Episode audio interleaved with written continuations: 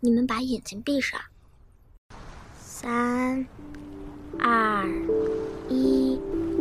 好，欢迎大家收听这一期的《人间指南》，最新的一期我是老三，我是小聪，大鹏，夏小。哎，今天是我们非常临时的一期，特别的随意啊，因导致于我们现在的录音的设备就是一个手机，我们那个昂贵的设备都来不及用，就非常着急的录这期。哎，前几期全前几期全是什么？ 这这这这个音乐，然后把我们的那个本身原计划推出的一期节目往后延续了一周，然后就是为什么这么着急录这个节目呢？也是因为赶稍微想赶一下这个热点啊，它确实很有意思。因为我们刚才坐这儿聊天啊，就聊起了最近很热播的那部剧《隐秘的角落》，然后大鹏是一点儿没看，然后那个夏晓是看了一部分，然后我是看完了，我我还差我还差两集，还差两集看完，然后这以至于我们大家没有全部看这个剧都能聊得这么欢实，嗯，然后所以我们想那个把这部剧拿出来，就以我们几个人的角度啊，几个寻常老百姓，不是专业的影评人，不是专业的导演，我怎么去看待这部剧里的一些人物的关系和情节？带给我们的一些反思是什么？嗯这期节目啊，绝对跟您看到的一些影评不一样，因为我们没有那么有文化。 哦，对，我们是你没有文化， 我我昨天在录上一期的时候，我后来还跟嘉宾说，我这个专业正儿八经对口的职业是影评人，嗯，好，那个好，我没有什么文化，但是只有我一人看完了。所以一起爬山吗？嗯嗯，不跟你谈，哎，行， 也行，不是不能考虑。然后那个你小心点儿，我跟你说，指不定谁推谁呢。 然后我们以我们的角度，全心给您阐述和解构我们理解的隐秘的角落，可能没有那么专业啊，但是我觉得非常有趣。首先啊，我起个头，因为我是唯一一个看全的，我觉得大鹏也能够通过我大概的一个有一些了解叙述，能有一些了解。有一些了解。首先啊，我们关注到的第一个问题，也是这部剧开始的第一个出场人物，就是我们秦昊演的那个张东升，上来就是他的节他的片段，带着两个老人爬山，带着两个老人爬到山顶啊，然后两个老人坐在一个大石头上， 嗯我要给你们照相，我给你们摆姿势啊，还认真的摆了好半天。然后砰一下，把俩俩人给推下去了。从山顶掉到山底，粉身碎骨，这肯定是玩玩了完了。然后，那说实话，那个镜头给我吓一大跳。哎，我也是，我当时看的时候，我差点把手机扔出去。哦，对对对，而且咱大家配了音效，动一下，特别突然。我觉得秦昊也是，呃，演员的功底也在这儿，真是给我吓一跳。然后他马上就切到那个朱朝阳的那哎那个两个小孩的那个镜头，他因为在刚开篇的在叙述这几个主人翁的一个非常人设关键点和人设嘛。然后就是这个，然后很快我就能看到关于爬山杀人的这么一个梗，在网络上肆无忌惮的就飘起来，甚至秦昊还在抖音自己拍了一个小短短的视频，就是他要出门，然后回头对着大家说要跟我一起去爬山吗？他是对着伊能静说，嗯伊能静问他说你要去哪儿，然后他嗯对说对走，对跟我对爬山去。对他拍了这么一个小东西，他那个小的这个短，然后我让我们非常引人深思的就是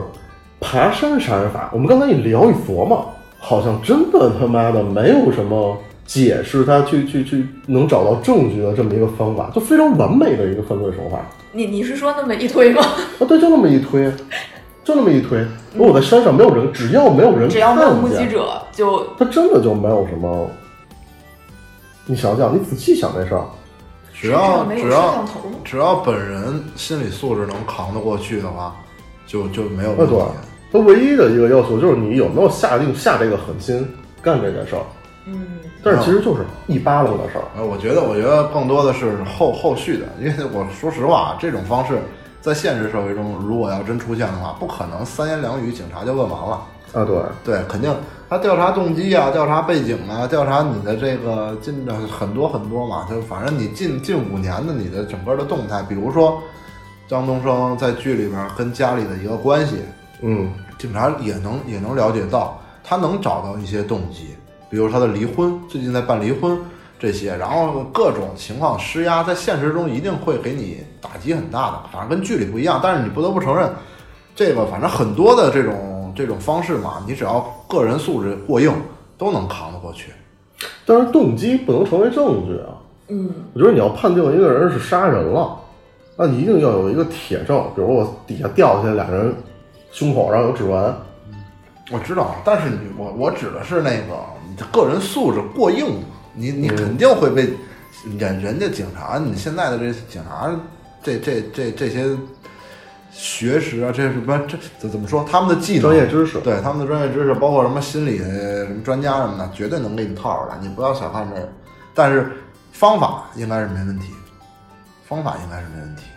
这确实很难判断啊。给还有一个剧给我印象特深的，也是一个非常完美的作案的一个方法，就是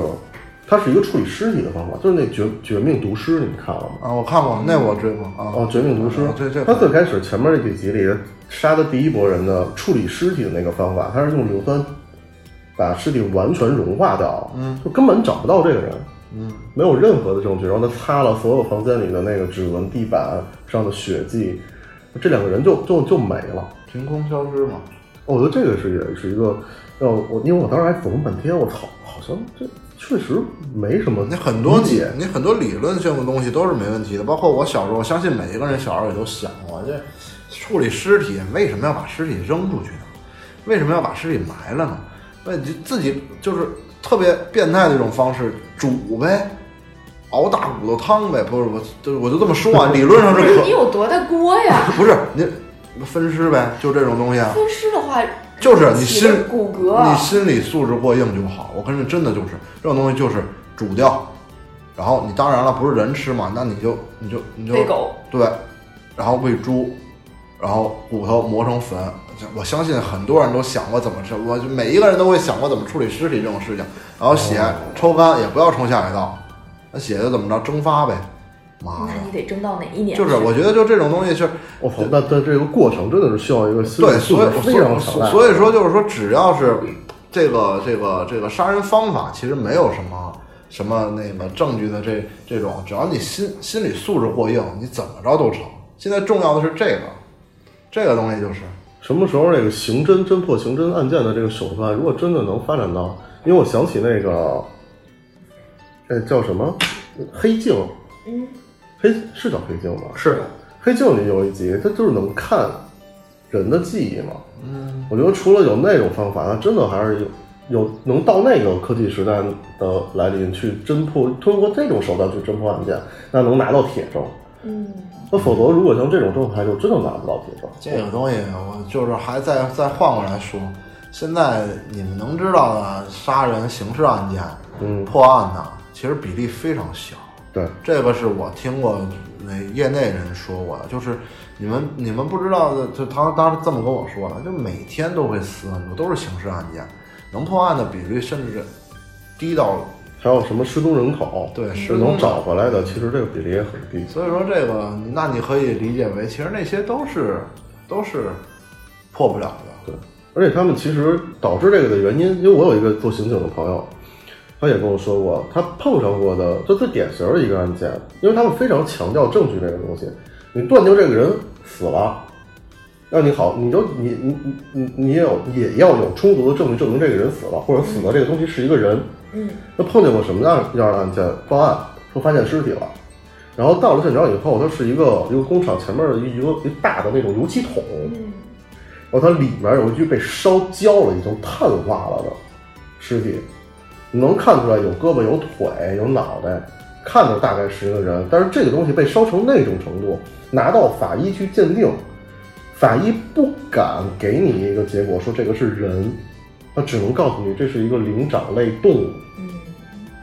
他没法给你一个根据法根据法律和医学，他没法给你一个完全准确的结果，说这个是人，所以这个案件直接搁置， 因为根本不知道死的这个是什么东西，所以导致有这种上面的一些，嗯，所以说头头碰你碰你又给大家介绍了一种， 那这直接就就烧呗，烧呗。就已经是就是跟那个你吃那带鱼卷饼，带鱼那骨只要头都你就奔酥你了，就奔着骨灰那形式烧呗。嗯，对啊，那这个那这又是一种方式。而这个就是呃很可怕的一个东西。然后这个这是上来上来张东升张东升做的这个这件刑事这这个案件啊，就这个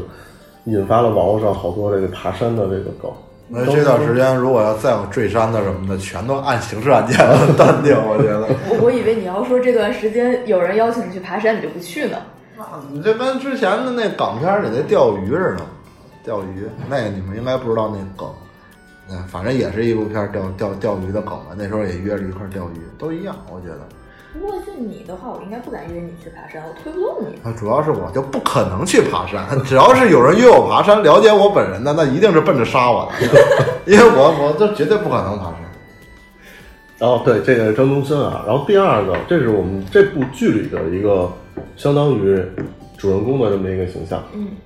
就我觉得他，我觉得这部剧其实就是两个男一号，我一觉个得张东升，一个张张东东升与朱朝阳朱。朝阳，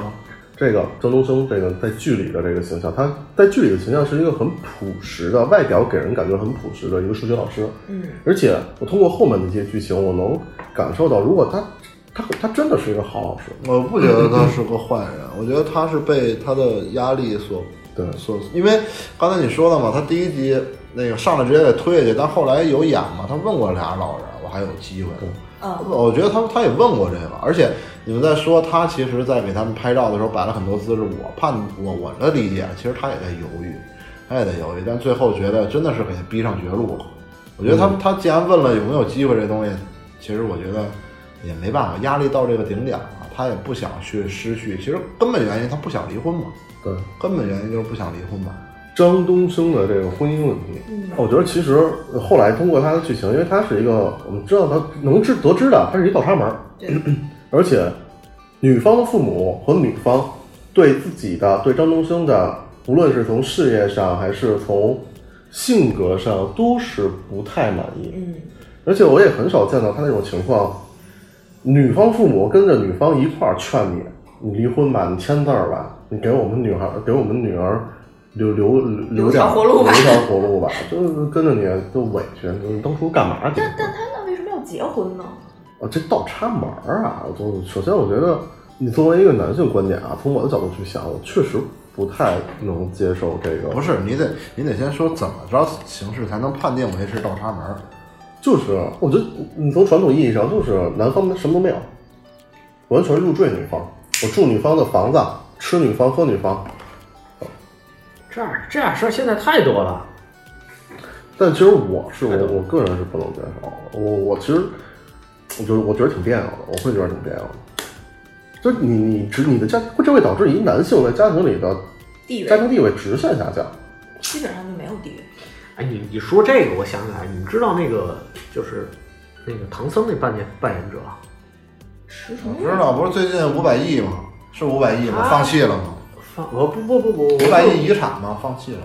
哎，是是是没有是哎那那那大姐没没走吧？反反不正知道，反正反就正是继承还有五百亿继承，结果她放弃了。后来大家都说，要我我也放弃。为什么呀？不，你有十个亿跟五百亿，在这个岁数的时候有区别吗？啊对对对我觉得你是是我是有区别。给我一个亿跟五百亿，我觉得也没啥区别了，都够花。然后与其落一好名声，我觉得你就穷吗？我对我我对我，对你要是说我今年二十，你给我五百亿，跟我给我一个亿，我当然要继承了。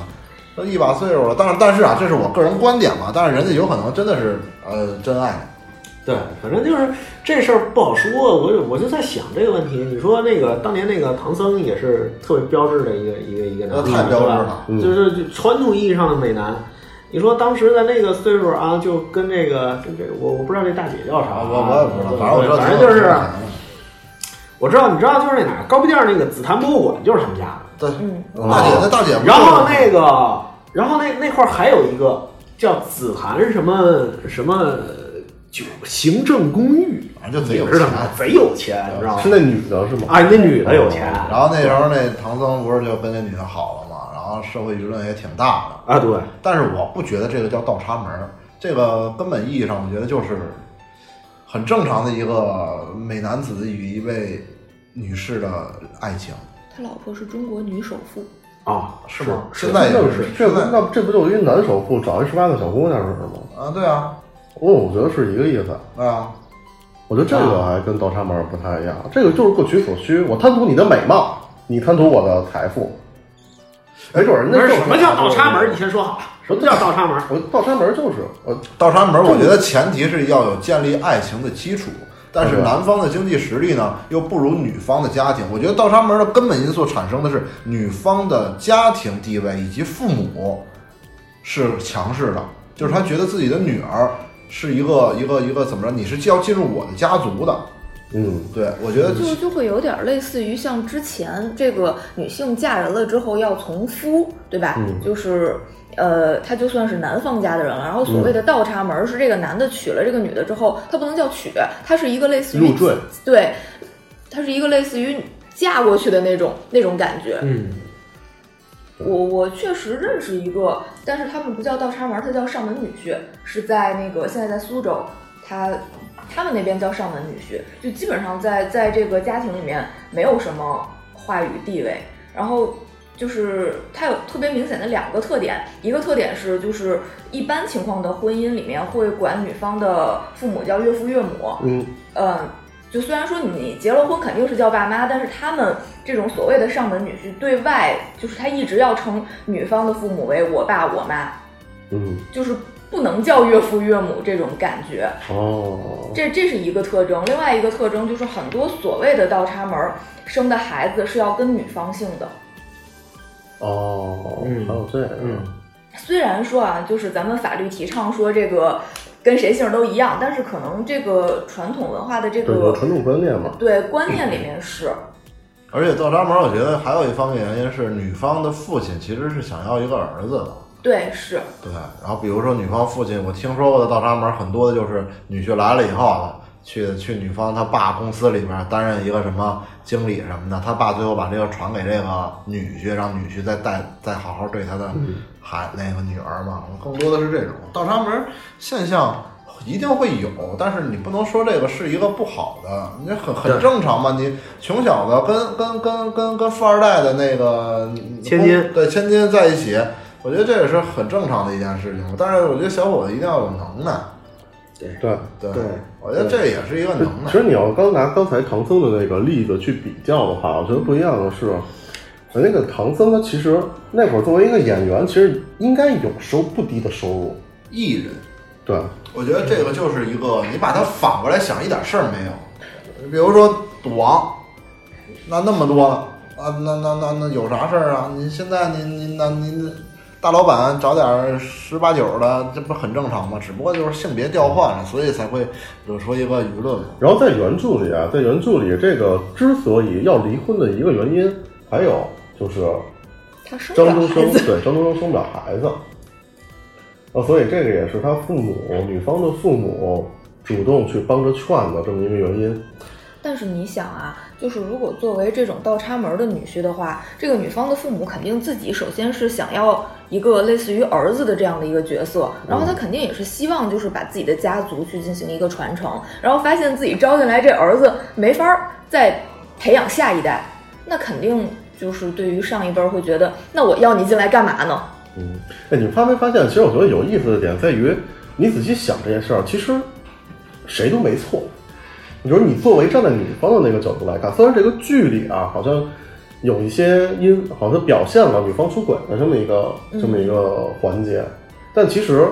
你男方本身有点落落，事业上也不哦好，嗯然后人又有点唯唯诺诺，生理上也有一些问题，嗯，哦，所以我觉得作为一个我要是父母的话，我要是这个那徐静，就那个剧中的是叫徐静吧，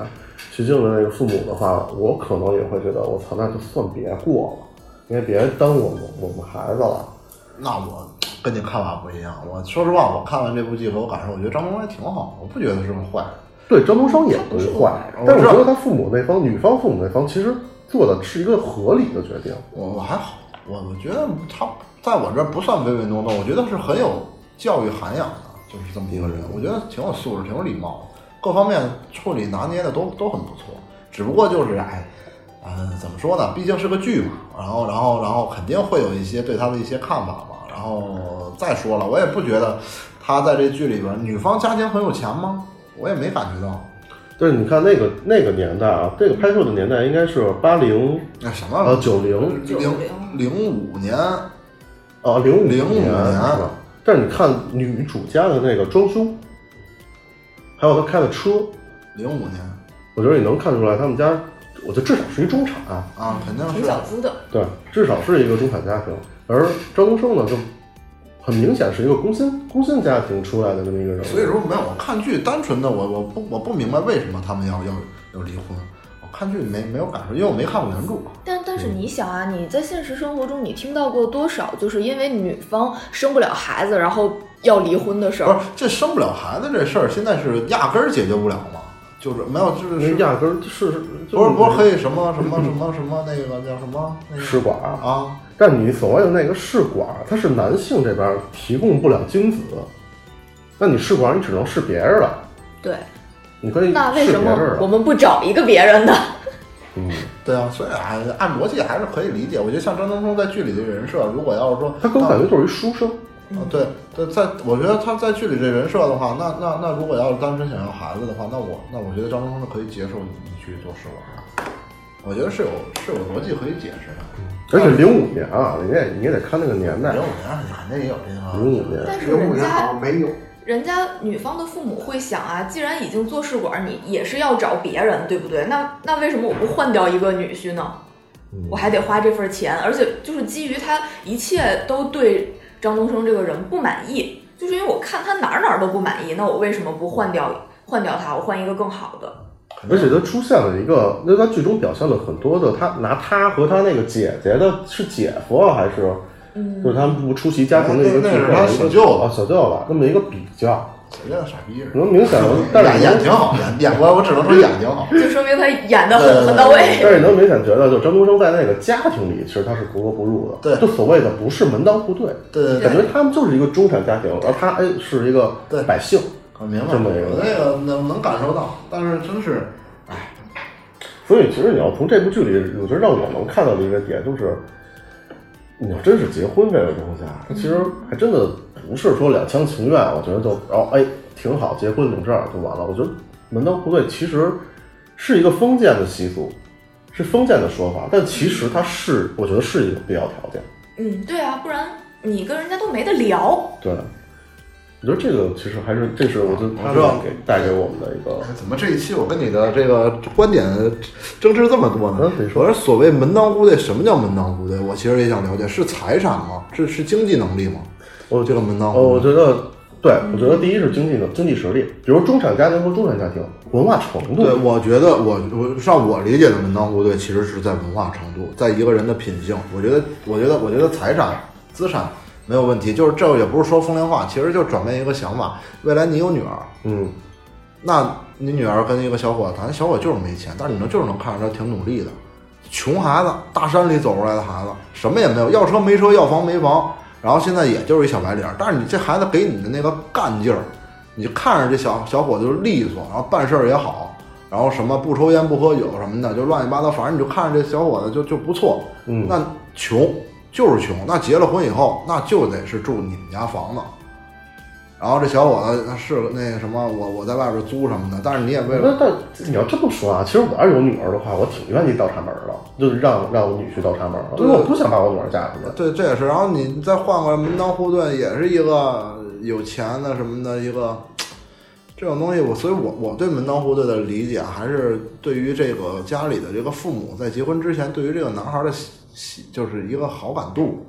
以及看人的这种。嗯，但你看啊，我觉得你你你你能看到一个男孩儿努力，一嗯个小男孩儿努力。上进心，我觉得那你特现别在咱们活到这个岁数了，你你你，我觉得咱们心里能明白，有时候这个人他不管多努力，他非常努力的工作，他也没有什么，你可能没有那一笔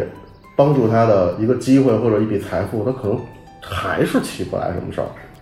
嗯，我觉得这是咱们能看到的，我觉得咱们现在能体会到的。更多的反正怎么说呢？我觉得这个呃促使这种事情发生的原因，还是因为结婚前的两个人的一个不理智吧，或者说是没有太分析过这些东西吧。其实你刚才说这种情况啊，就比如说那个，就比如说你这孩子特别努力，这这孩子特别努力什么的，我倒是觉得，如果说我是那个女孩的她她家长的话，嗯我可能会就比如说我的财产是能够支持他们俩未来生活的，嗯，那嫁没问题。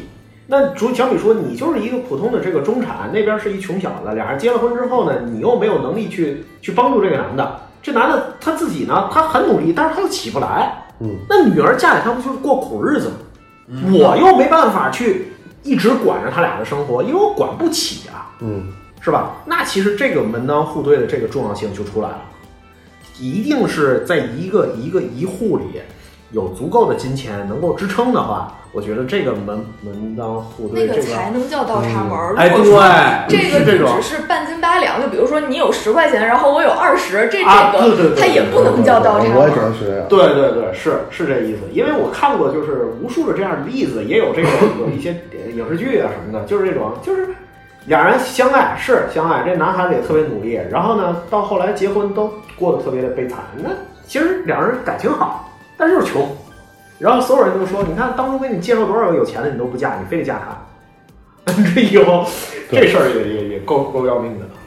好，咱们这是两个点啊，一个是爬山，一个是这个婚姻带给我们的一些看法，让我们有了一些反思啊。然后我觉得还有很有意思的点，下一个，下一个朱朝阳出场啊。嗯，朱朝阳出场在前几前几集的时候，给我的一个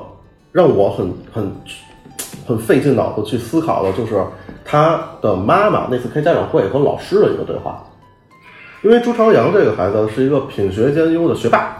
就在我们常规意识里就管他叫学霸，永远第一名，嗯，永远第一名，而且可能能甩出第二名好好好多好好好远，学也习总好第一名。对，然后当但是这个孩子有一个什么问题呢？社交能力非常弱，孩其他的孩子不跟他一块玩儿，嗯而且有时候可能会欺负他。嗯但是这个孩子他不是那种非常的任人宰割的那种孩子啊，那他也会站起来说，开完家长会站起来说，做值日的全留下，今天谁没做做值日，他也会去说这种话，不是那种非常唯唯诺诺的，但是就是不去跟人说话，而且不爱跟其他的小孩去玩儿。他的班主任发现了这个问题，在家长会的时候叫住了张朱朝阳的妈妈，说朱朝阳学习很好，但是有这个问题，希望您能够帮助我们一起去改善。嗯然后，但是朱朝阳的妈妈给的反馈是：难道孩子的任务不就是学习吗？嗯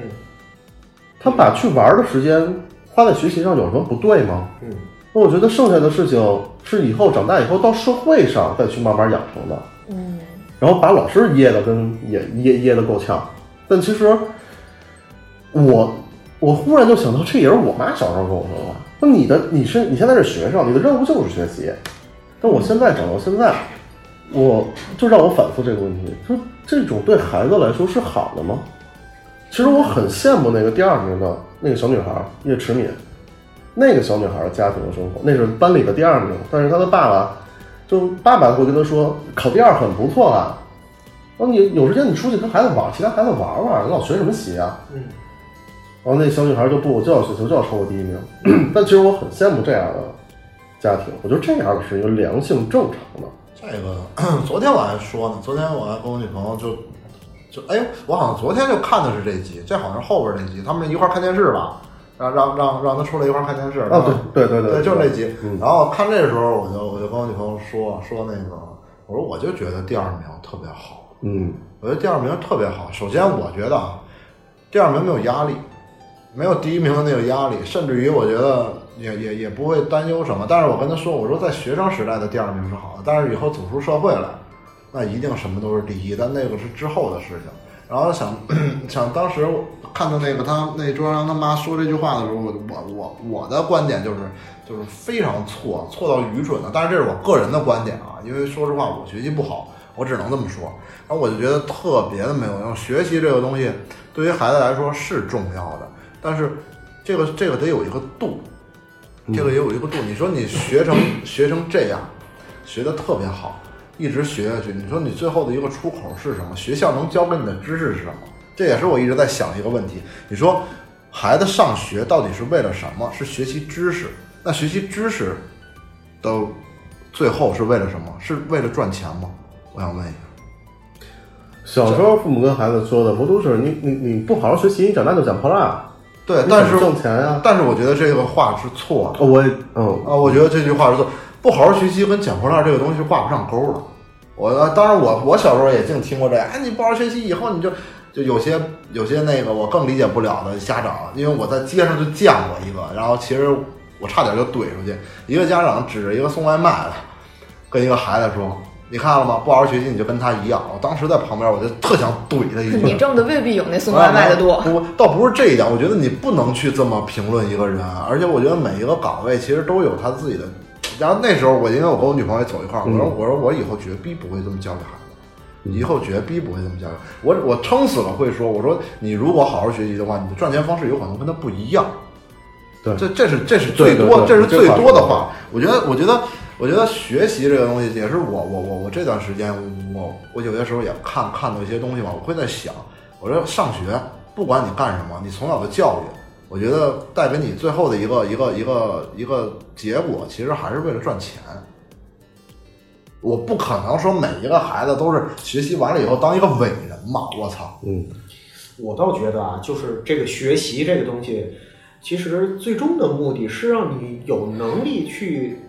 就去追寻你想要的生活，对啊，更但好的生活。其实是它未必是赚钱，不不，你看，你想追求你你想要的生活，但是你想要的生活得有一个经济基础吧？是你不管但是怎么着都是都是都是需要赚钱的。比如说，你我小时候学英语，啊我怎么着，我以后我在我的职场上我能用英语怎么？但是你用用英语去去沟通这件事情，就比那些不会用英语能沟通的人有一个能力，那嗯你就能赚到这份钱。我是这么理解的，我这很很通俗。没错儿，但是我是我是觉得，如果跟孩子说的话，好像我我是我是不不不不不是特别想把这个钱这个老老老对啊拿出来对，讲这，这就对是我觉得这就是目前我我个还是个人主观想法，不好意思，因为我我我是一个没什么文化话说透了是这本事儿，对对对对，但没是这没就是目前中国教育社会不把钱拿出来说事儿的一件事情。我觉得，我觉得这个有可能是对的吗？我你觉得不对。拿钱说事儿，我觉得，我觉得可以在教育的观点里植入一些金钱，或者是你未来的一些收益的东西。话说回来，上学的时候你们有学过什么能赚钱的知识吗？我觉得没有，没有啊没有从来没有学过什么能赚钱的知识你。就有的应用题，冰棍儿卖五毛钱一根儿，我就我就说这个这个，我觉得就不对。为什么学校不教你赚钱的知识呢？这是不是教育体系的问题？因为学校的老师也不知道怎么赚钱。我觉得，我觉得这是教育体系。我相信，我相信一个国家一定会有一些，就是他会管控一些教育思想。嗯，他不能把一批又一批的这种机械化生产出来的孩子灌输他们每一个人赚钱的方法，因为如果这样一旦灌输了以后，那就没有人打工了。这就是我对于教育体系的一个理解。但是全世界都一样，呃，我觉得对于这种方式的话嗯，欧洲国家的教育我是更能理解的。他们真的是嗯他们的他们的校园学习只仅仅就是一小部分，嗯，更多的还是人与人之间的，甚至于他们会建立很多从小学啊、呃小学我不懂啊，但是我知道他们初中就会有很多很多的社社团，初中就开始有这种，然后包括他们会促使自己什么，呃我我不知道那叫什么，就是那个那个一个一个什么什么什么什么什么团什么的，就那那种东西，更多的还是让你出去，甚至于去告诉你怎么着去变现，或者说你你怎么着换东西，他们会有这些这些教育上的意义，但有可能不是学校的，有可能会有很多的兴趣班儿，不是说教你什么奥数，而是告诉你，呃，让你去变现啊，给你一个小东西啊，那以物换物，以物换物啊，我觉得更多的是开拓孩子这些想法。我我我我是这么想，因为我从小没学过习，我实话实说啊。然后我到现在，你说后悔吗？其实后悔，有好多知识有些时候是插不上话，但是我觉得倒不影响对于一个孩子的一个一个一个未来的一个发展。当然，这也是一个错误的，我承认这也是我因为这事儿我也跟我女朋友吵过，因为我女朋友就说你必须要让你的孩子好好学习什么的。我说真的不重要，我说更重要的会是社交，我会更偏向于剧里边老师说的那个社交这个东西。我觉得你不会社交的话，你你空有一肚子学问，好，你当个科学家可以，你就在那研究室里去研究，我觉得没有问题，这也是一条收入。我是这么理解这个问题。我觉得你俩说的呀，其实是一个事儿，嗯，是一个事儿。其实我觉得，如果对孩子的说法啊，我更同意大鹏的那种说法。其实它是给孩子一个更大的一个，你所谓你学习的强强和坏，就好和坏，它决定的是你孩子未来可能够成功的一个几率。嗯，就是你你你的，比如，然后我刚才小聪说的那个问题啊，比如说，这个孩子学习好或不好，他的社交能力可能在上学的期间不会得到太多的锻炼，主要还是数理化这些东西嘛。我们学数理化这个东西，其实决定的是以后你能和什么层次的人去社交。嗯，嗯，比如我们现在这个文化，好，那就我们几个人在这儿社交，对那比如我真的，比如哪天咱们在酒吧碰上了一些好全是英美的留学生，或者全是他们在聊他们的那个圈子的事儿，咱们可能插不上话，嗯，是，所以他们呢在学识上可能会比这个就是他们在学识上会比咱们稍微更进一步。学识很重要，我觉得学识很重要，不是说呃没有小东刚才有点他说那个，我觉得相对有点偏激，就是说学习没有那么大用，其实它决定的是你以后的能接触的人的层次。嗯，也许能通过学习直接过滤掉一些。咱们进步的方式是什么呢？咱们进步的方式是慢慢。我像我最开始我就在麦当劳打工，呃，肯德基送外卖，所以我接触的正是那个层次的人。然后我慢慢往上爬，广告圈儿、互联网圈儿，然后我才能接触到你们。但是，你像现在好多，比如鲁美的学生，比如美术院校的学生，比如那些本科的学生，我可能从学校出来，我直接接触的就是你们，嗯，不用再经过我那条路了。嗯，我觉得这个是学习给带来给孩子带来的一个减少一个时间的浪费，减少一个像咱们需要几年从社会上混到现在这我个，觉得我我觉得就是一个敲门砖，很重要。对我我承认，我承认，学习你学这么多年，学到最后的就是你最后那张纸。嗯就是你这个敲门砖能去敲谁的门？对对，有人能毕了业就能敲腾讯的门，嗯。嗯，有的人毕了业，我只能敲上一麦 当劳下。。但是我但是我跟你们说的那个观点没有你你这么说是对的，但是我刚才的那个那个意思是什么呀？就是学习出来的，也就只是敲那什么大公司多大都成，也就只是去敲门了。对呀、我是这么想的。对呀、对对对，但是我觉得，呃，有一些有，这当然是很小部分了。我觉得这是有有几率发生的，就是有可能你不受这套教育体系出来的孩子，他有可能不是敲人敲门的那批孩孩子，他是自己琢磨的那批孩子。我我其实我更喜欢的是他自己琢磨那些东西，是你根本学不到的。就是有些孩子他不敲门啊，我为什么要敲门啊？我自己弄啊。嗯，这个是学校里搞不到的，教不到的，就甚至于说一些说一些更偏激的，就是有可能像九十年代下海那批人，现在说实话，你现在有钱家庭的，基本都是那时候出来的，嗯，下海的那批，那时候苦读的人也多呀，但是就是两条路嘛。然后我其实我会更喜欢，我觉得学习是学习能力是一种天赋，我承认，有些人就是能学下去，有些人背题就是牛逼，那有些人他就不成。那你对于这种不成的孩子，你还要让他学吗？我我就在想这个，你赶紧就让他就下海吧，就有可能现在说晚了，但那个时候就是就别学了，你就不是这块料，不是这块料的孩子就别逼他了。我真的是，我是这种方，我我我我是这种想法，就是对你成长的路真的不是只有学习这一条路。嗯，但是现在的中国社会真的就是，孩子就是要上学，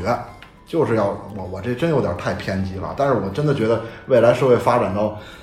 有可能几几几几十年、几百年，有可能小孩儿从小到大，有可能就不是只是上学一条路了，他有可能也有另外一条路。我我我希望是能有这种，我觉得这种这种东西在在国外，有可能因为贫富差距嘛，有些孩子他就不上学。你看现在那谁，其实其实你说这个，其实现在有实践者，郭麒麟、郭德纲那孩子，对啊初中辍的学的，对啊，而且我觉得郭德纲还挺开明，但是我觉得他有一个前提，就是他能够保证这孩子辍学以后，我也能给他正确和良好的价值观教育。而且，我觉得你像你说的那种孩子，有从小不会学习的，但也有从小就是脑子不不思路不开阔的。其实有可能一些思路不开阔的孩子，通过学习能打开思路。其实我觉得最你的，我觉得阐述你的观点的方法就是。你并不看重这个数理化我能考多少分儿，而学习学数理化，我觉得能带给孩子的最理想的就是去思考问题的方式。逻啊辑，对，没有我能够思路更开阔的去思考一些问题。就是就是点不一样，点不一样，因为我觉得这种现在的方式太局限了。我而而且我永远相信每一个人都有一个天赋，只不过自己有些人没有发现自己的天赋。嗯但如果作为家长，或者说以后未来的社会，能能能去挖掘一个人的这种天赋的话，完全可以走上那条路。我我我是这么想的，就是对因对为学习给我小时候带来的痛苦是有的。我小时候学习也挺好的，我小学学习特别好，嗯到了初二的时候，那有可能就是，呃，氛围，有可能我社交太好了， 就是这真他妈就跟谁都好，就老玩儿老玩儿玩儿着玩儿就根本就学不下去。就是也发现初中以后那个学习比较吃力了，还是就是还是十以内的家庭 娃比我较我我我比这较个比较我习我是被习惯我我是被住宿所所所所拖垮的，脱离了父母的管制，完全住宿，然后就散漫，而且身边的那帮孩子也都是有钱人的家庭的孩子。现在人家发展的应该也都挺好，我觉得这个嗯，我倒我倒觉得吧，就是这个每个人在就是每个人人生不同的阶段都有必须要该做的事儿。嗯就就就像你说的，这个就是他学习不好的孩子，那趁早让他怎么怎么着。可是呢，说实话，就是他在那个年纪，你要是能给他找好一条路，你也就去做。大多数情况下，就是就是嗯你也不知道，你也不知道，你也不知道该怎么办，所以那没办法，那你敲门砖就是学习，那你就对去学习吧。对，我觉得有些时候学对吧校学校跟托儿所也没什么区别，是真的啊，你父母也上班儿，孩子能去哪儿？那不可能扔大马路上，那就送学校吧，反正多多少少也没坏处，也能学东西，对真是这样。反正对于这孩子说学习啊还是社交，其实这是应该是两手抓的，就不是说这跟偏科一样。嗯你看朱朝阳偏一科，是呃多阴多阴暗的心里面，嗯，对。所以我觉得这个就永远不要偏激，就不是说，哎，这个我觉得随着现在现在的孩子以后长成父母，我觉得这个观念都会越来越好。我觉得像这种出现的情况会越来越少，就不要太极端的。所以你刚才说这个，我我我我想起来就是那个咱小时候经常说那个德智体全面发展，我觉得那个真真挺有道理的。你自己想想，一样。德智体美劳美，美是什么美美是什么？术啊，美术是吗？美。术啊，哎呦我操！干 这事儿都不知道。劳是劳劳是，动啊， 劳动，嗯告诉你要勤劳，不嗯，要懒惰，我操智力智力嘛，哦，德是道德品质，智力，就是学习。体体育，对，嗯对，我觉得我觉得上学阶段啊，雨露均沾，是是是最好的。嗯对对就正常你也正常去社交，是不用不用只强调什么第一名、第二啊名。，对嗯我一点都不鼓励我孩子，我真的我我不鼓励他考第一名，我觉那得你就又不我， 第一名我只能压力说挺没事大，儿，我我爸以前也那样。就只要不是哎，其实最后一名也挺好我。我从小心态就特别好，我一直小时候就跟我妈说，你不管多少人，永远有人要当最后一名，对不对？啊，对啊，你那对不对你就你就当呗，这啥而的且。其实刨除所有的未来，我觉得叶池你那样的家庭对孩子来说其实是最幸福的。是有的何必呢？你何必去逼孩子呢？有道理。对吧？但是我跟你说，现在因为这名次啊，我也能 get 到一点。现在很多学校是不是凭着这个学习成绩分班？哦，对，我觉得这个是一个他妈的，会会会让我考。你要真是学习太差，这真给你扔这混子班，其实也他妈的挺那什么的。我我不是说我我是赞同社交啊，但是这社交你说一个班里边，我操，全他妈是社交好的，你你这事儿也挺那什么的，也挺乱。哎，你你说这个，我他妈想起来那个什么，就是就是，你知道那个《家有儿女》啊那个刘星当时跟他妈说过一句话，说那个他妈就是好像是也不是说什么，就是他们那块儿不行，然后呢他妈说啊那个那块儿就是没逼你去学，然后呢他刘星来一句那个我小不懂事儿，我我不愿意学我就不学，你你这么大你也不懂事儿啊，啊我不我不学你不逼我啊，这话我还跟我妈说。啊是吧？就这种，你就是以后落埋怨，我操， 这这话确这话我确实跟我妈说，我小时候学过好久的那个钢琴，然后最后就我印我印象里都是我有一我好长一段时间一直在练钢琴，而且我还参加过比赛。那后来我就我就前几年回去跟我妈说，我操，我说怎么就不学了？她说当时你这。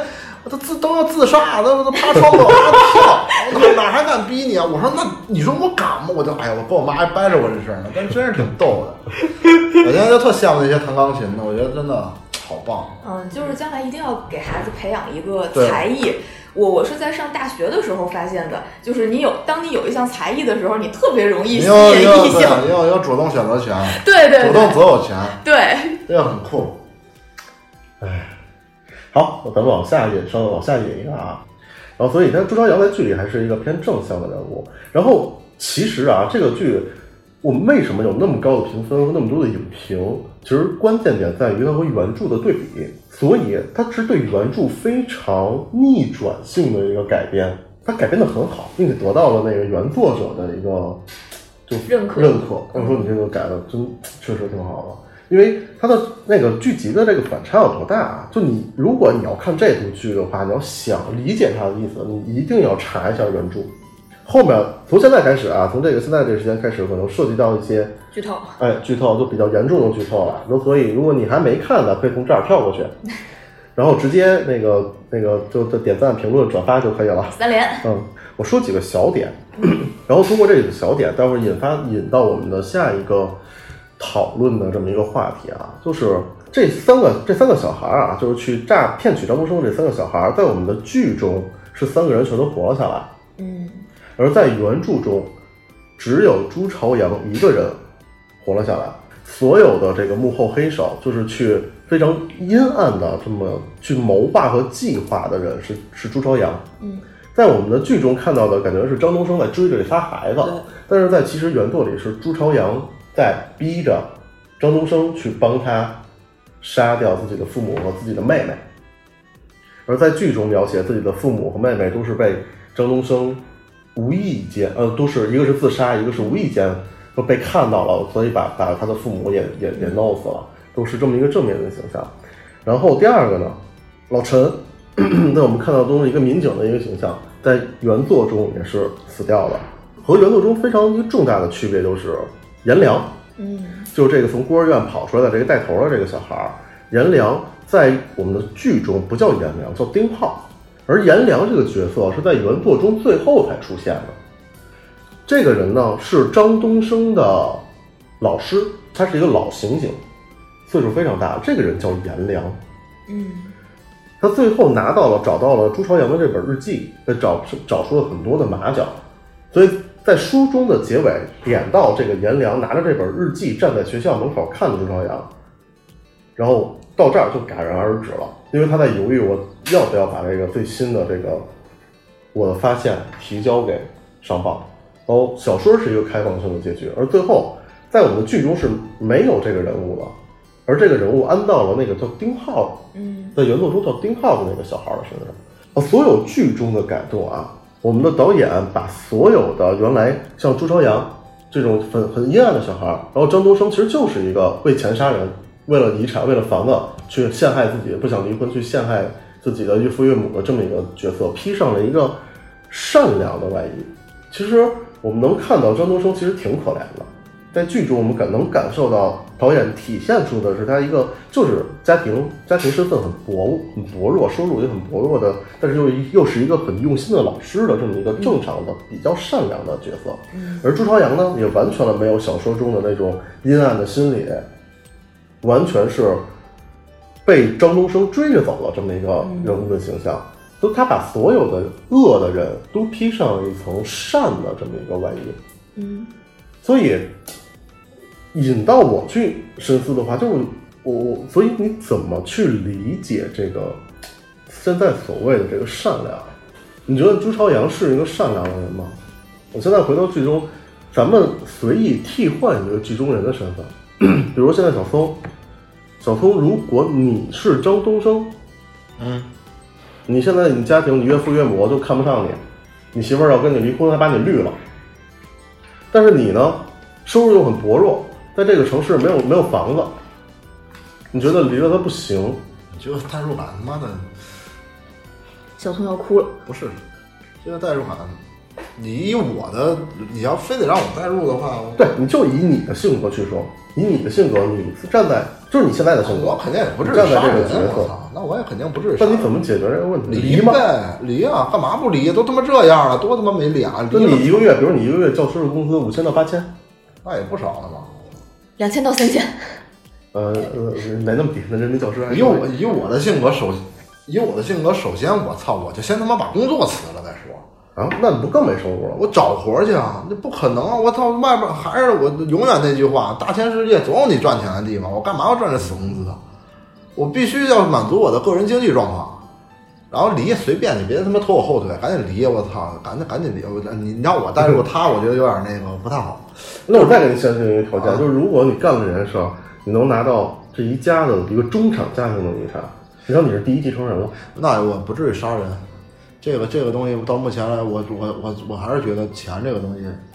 其实说白了还是比较好解决的。他根本原因还是因为没钱嘛，嗯，对啊。如果他要是一个有钱人，他不至于出现这么多事儿的。就他就没有生育能力。我他妈一个月，我操，我一我一年我几百万收入，你觉得还会有这结果吗？那不可能啊。对啊，还是没钱。所以说问题不是出现在别的地儿了，你就赶紧先把工作辞了，先找一个那个妈的赚钱的。那你就是一个，你就是一书生，你就会数学，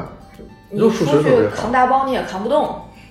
他就而且你是，而且他表现的张东升就是一个中年危机的这么一个状态，数数学特好是吗？他是数学天才，数学天才是吗？我操，二十一点呀、那赶赶紧， 我操！那你这事我要是呃没有，这就是嘛，没有不违法呀！你你你你你去澳门啊！我操！你这就是小时候那个没没没学习不好的人的思路。我我现在老师看不哎，我还没有，真的是可以算的。我操，这个是真数学天才啊！那你要建立在一个数学天才上，是你会被封杀，但是你有一次机会，啊赚够了完了，琢磨呗！我操，自谋生路，所以你的出路，你你的选择就是离然后然后数学好，数学好的人，我其实还挺觉得挺牛逼的，因为数学是真的能结合现代社会去赚很多钱的。最简单的来说，足彩的盘口其实数学也可以算的，真的是可以算的。我鸡毛不懂，我还能算出来的，它就是有规律的。数学是一个非常牛逼的事情，但这个想学成天才太难了。啊，我我这个打个岔嘛，我觉得他他要是有个人能力的话，我觉得还会有很多的方式，只不过没有开拓他的一个思路吧。如果我要是他的话，我又有这份技能的话，有我现在的这个这个这个想法的话，有可能我我我离不离的，我觉得没什么事儿，因为既然人家对你没有感情了，对于一个对你已经没有感情的人就了，把你绿了，对啊，你没有感情的人了，那有可能我会我会弄弄弄弄一下他那那男的，谁谁，我到剧里我倒没看见是谁绿的，就是因为他同事，是是是，应该还是也是一个有点有点钱了。对，首先我得这种很少对首先我得先把那男的给弄了，操，但是我也不至于杀他，对我先搞搞一下他，然后那什么那个离离完了以后，证明你们是错的，赚钱。只有嗯拿只有拿这个才能去挽回自己最后的颜面。然后你说你要拼一把嘛，因为我还是还还会认定一个理论，就是最值钱的每个人是什么？是命，对吧？是命，这肯定是最对的吧？嗯那你留住了这条命，你可以用命去换一次你你你你你的这个，你的就是活着一切都还有机会，是吗？嗯对啊，我有命在呢，我最次最次最次，我拿命换一次钱，好不好？我起码把我最后一个赌注给给扔进去吧，对吧？不要自杀呀。那他现在这种做法，其实也是他也拿命换着钱了，嗯，那他也的是一对赌。他也是在赌呀。但是我不想拿别人的命，这就是啊。而且他这个东西，这真的是必死无疑。以现代社会来说，这还有一个剧中跟现实社会的一个区差别，就是我在现实社会中，我有可能不不认为自己能找到一个呃完美的杀人方法。这个这个不现实，因为杀人这个东西在在现代社会来说，我觉得不是那么简单。大鹏呢？大鹏，你要换到这个剧中人物的身份，你会怎么处理这件事儿？我操！我我我第一，我我第一反应应该就是把这男的给搞一下，应该也不会杀他，嗯但是这这男的得搞一下，搞完之后该一离吧，我操！你也是你，我这觉得这男的应该都会比较介意的是那个绿的事儿。 啊，对，嗯，就是基于这个原因，他肯定是过不下去的。但是说实话，啊如他这个律是在什么阶段？啊是已经提了离婚了以后啊？应该是离婚之前就有点儿，操你甭管是提了没提，只要是没离婚，是吧？嗯，哎，首先你还要找到你被绿的原因，在在不管你在做什么情况呢，是是他他绿你一定是有一个原因的不是这我没绿他，他要是绿我了，甭管我做了啥了，你也不应该绿我呀。啊！不，这是我又没绿你，我我觉得我我我我我我看事情有可能有些时候还会非常理性，就是被绿了以后，呃生气肯定是归生气，嗯但是你一定要先分析出来他绿你的原因，一定是有原因的，万事皆有原因。啊，然后呢，分析完了之后呢，那你就要去做成这个，做到做到这个你不具备的这个东西啊这个是你的一个发展目标。当然了，你要说他妈逼因为人家帅什么的，你改变不了那就算了，那就本身你一开始看着女的就有问题。你要比如说因为钱什么的，那那那就对上我那句话了嘛，那就赚钱，离婚赚钱不就完了吗？肯定要离啊。杀人这件事情不太现实。其实我特别特别想说的是，如果让我换到张朝阳那个位置，朱朝阳啊，朱朱朱朱，为什么啊？张朝阳说说说的好顺嘴，对，那个朱朝阳那位置，这我也想问你们，你们要在山上拍着这个以后，你们也能找着这人，你们会怎么办？我特别想问，没事儿，你们可以把自己心心里的黑暗面说出来，你们也拍着了，或者说你无意之间就看到了一个拿到了一个他的一个特别大的一个把柄，甚至于你们看过《鱼安水》吗？有人看过吗？那个就简单给你们代入一下，就是你拿到了一个公司的一个 U 盘，你就捡着了。打个比方，你们捡着了，这 U 盘里就有他们的一个一个交易记录，人家就说了，就是你明明知道把这个能威胁他们，能碰上钱，然后把这个给警方，就把他们都抓起来，你他妈也不认识他。我就想知道一下你们怎么办。我其实对这个问题比较好奇。嗯，真是一个好问题。这个我问我，这个我问我女朋友，我女朋友小天使，那肯定就交给警方啊、那肯定的，她是我非常信，但是我也跟她说过我，我说我要是拍的时候，首先我要分析那个人的一个一个一个能力，一个一个他的社会背景以及以及经济能力。你真是他妈逼黑帮老大哥，我手里背几条命案呢，那就当我没看见，算了，这事儿就过去了。你要真是他妈逼我了解，哎，一老师，一点事儿也没有，怎么着的？那我说实话，我我我我不敢保证我会不会也去讹他钱，我觉得我真的会有这个可能性。但是说真的啊，如果是我的话，这个和那个余欢水的那个不一样。余欢水的那个你找到的是一个事情的证据，但如果换到这个朱朝阳的角度，你看见他杀人了，如果是我的话，我大概率不敢去威胁他，因为我怕他也约我去爬山。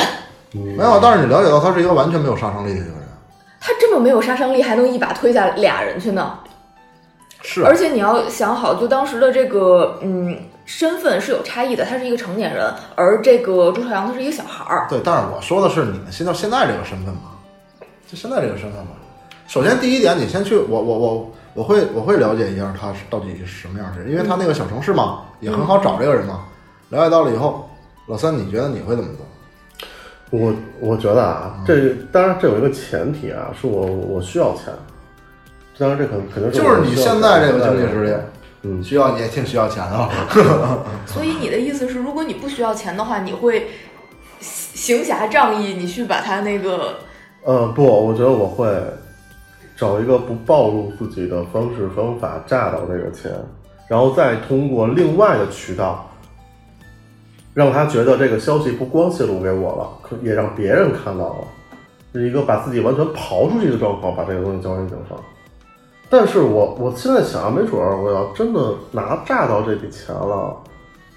你可能就不舍得把他交给警方了。我可能也就会先先先先先把这件事儿放出来。 没有，这就是我第二个问题嘛，就是后来的，人家把钱给你了，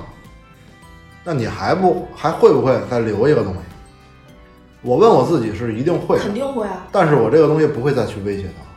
就是我觉得这个就是就君够了君子协议嘛。既然人家已经给钱了，这就是我后来想的一件事儿嘛，就是人家都都都都都履行这个合约了，那你就没有必要。但是我一定会再留一个，这是我保命的东西。对我反而会害怕他怎么着。所以我觉得我一定是要想到一个办法，不暴露自己的身份诈到这个钱， 因为我不能暴露身份。他是一杀人犯，啊对嗯那倒对是啊。这穷凶极恶了，真诈，真真真杀我真呀！真对啊，我我也是这么觉得。 一条命也是吃胶囊，两条命也是吃胶囊，对啊，那倒是。所以我一定会想一个非常周密的计划，让他不知道我是谁。受智商所限，然后放弃了。然后我也可以跟君子协议，我说你不用知道我是谁，我一定不会把这件事儿捅出去的。然后过五年、三年，然后再把这个东西递出去，哎，这么录这期节目，让听众听了咱们这个价值观是不是有问题？报警。我觉得我要有遇见这些事儿，第一件反应就是报警。这种我社现在觉会的得毒他们瘤，两个这种看法坚决不能取，我我要第一时间拿起电话社报会警的。毒瘤，但是刚刚那夏晓说那个也是啊，毕竟是个杀人犯，因对为我没有你见会害过，怕。对我没有见过是谁，我估计谁都没有见过在你眼前杀人的了。对，这个时候你再去想威不威，我估计就就算了，这事儿过去了。我操，我也报警，他妈要不就正义一下啊，也估计也就是这。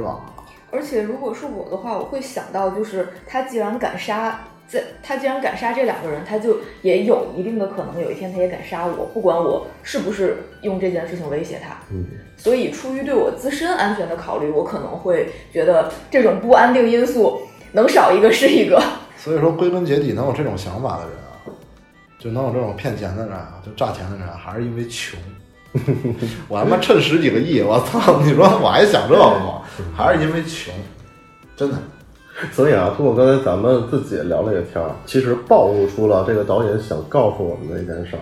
还是要有钱。不不不，就是不管什么样的人，诸如诸如老师，像张东升那样的书生，嗯，诸如学习好、老实巴交、受人欺负的朱朝阳那样的孩子，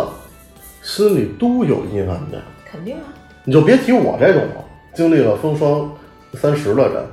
我也会想，我操，我炸呀一笔，然后我再想办法。所有人都有阴暗面，所以这个其实是导演想告诉我们的一个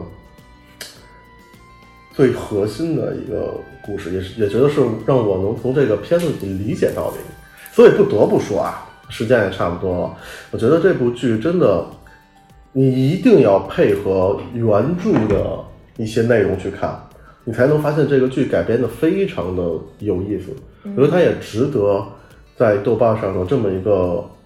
高分儿。嗯，真的，无论是我相信大鹏没看过，听完听完这期有可能还会去看看。嗯对，哎我一会儿就会。所以我觉得它是一个，我在在我看过的国产剧里吧，不可多得的一个好作品，嗯，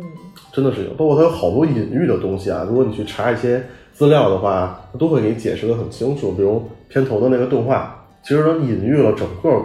原作的整个过程，嗯它隐喻的还不是电视剧剧情。对对对，是那个小孩都死了的嗯那个。啊，对，包括它里面讲的那个有一集的开头是三只小鸡的那个故事，你看到了吗？哦，我看了，我看了，三只小鸡那我看了。其实那个它隐喻的也是那三个真正的孩子结尾，嗯，而它的这个东西只不过是给大家有一个想象的空间。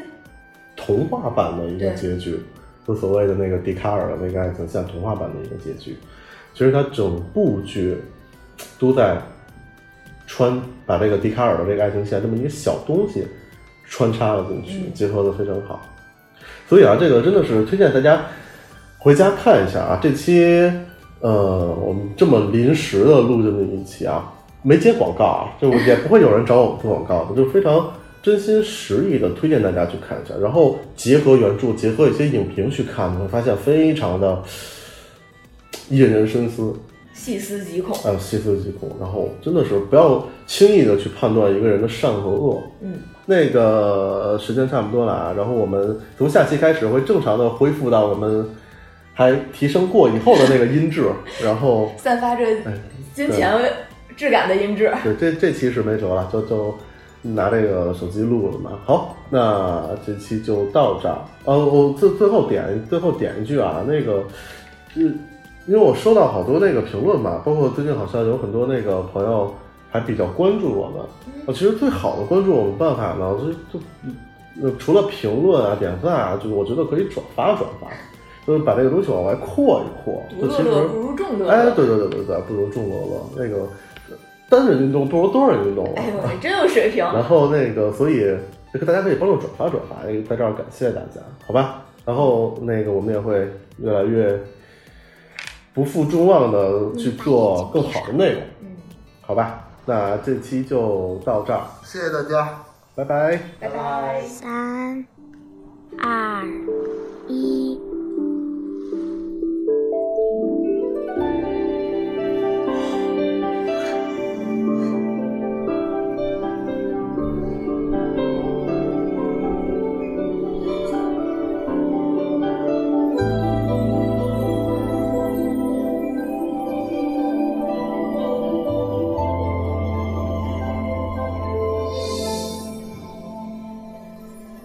人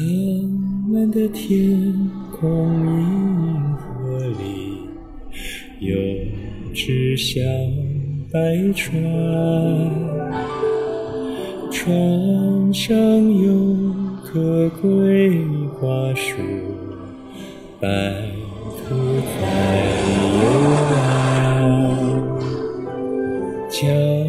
儿讲儿看不见，船上也没帆，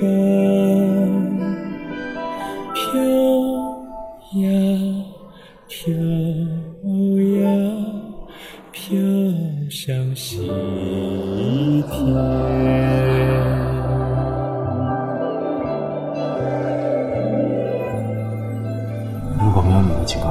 们都不会死，我也不会走到今天。我不会杀你，我会让你们活下去，活得像我一样。对自己有什么伤？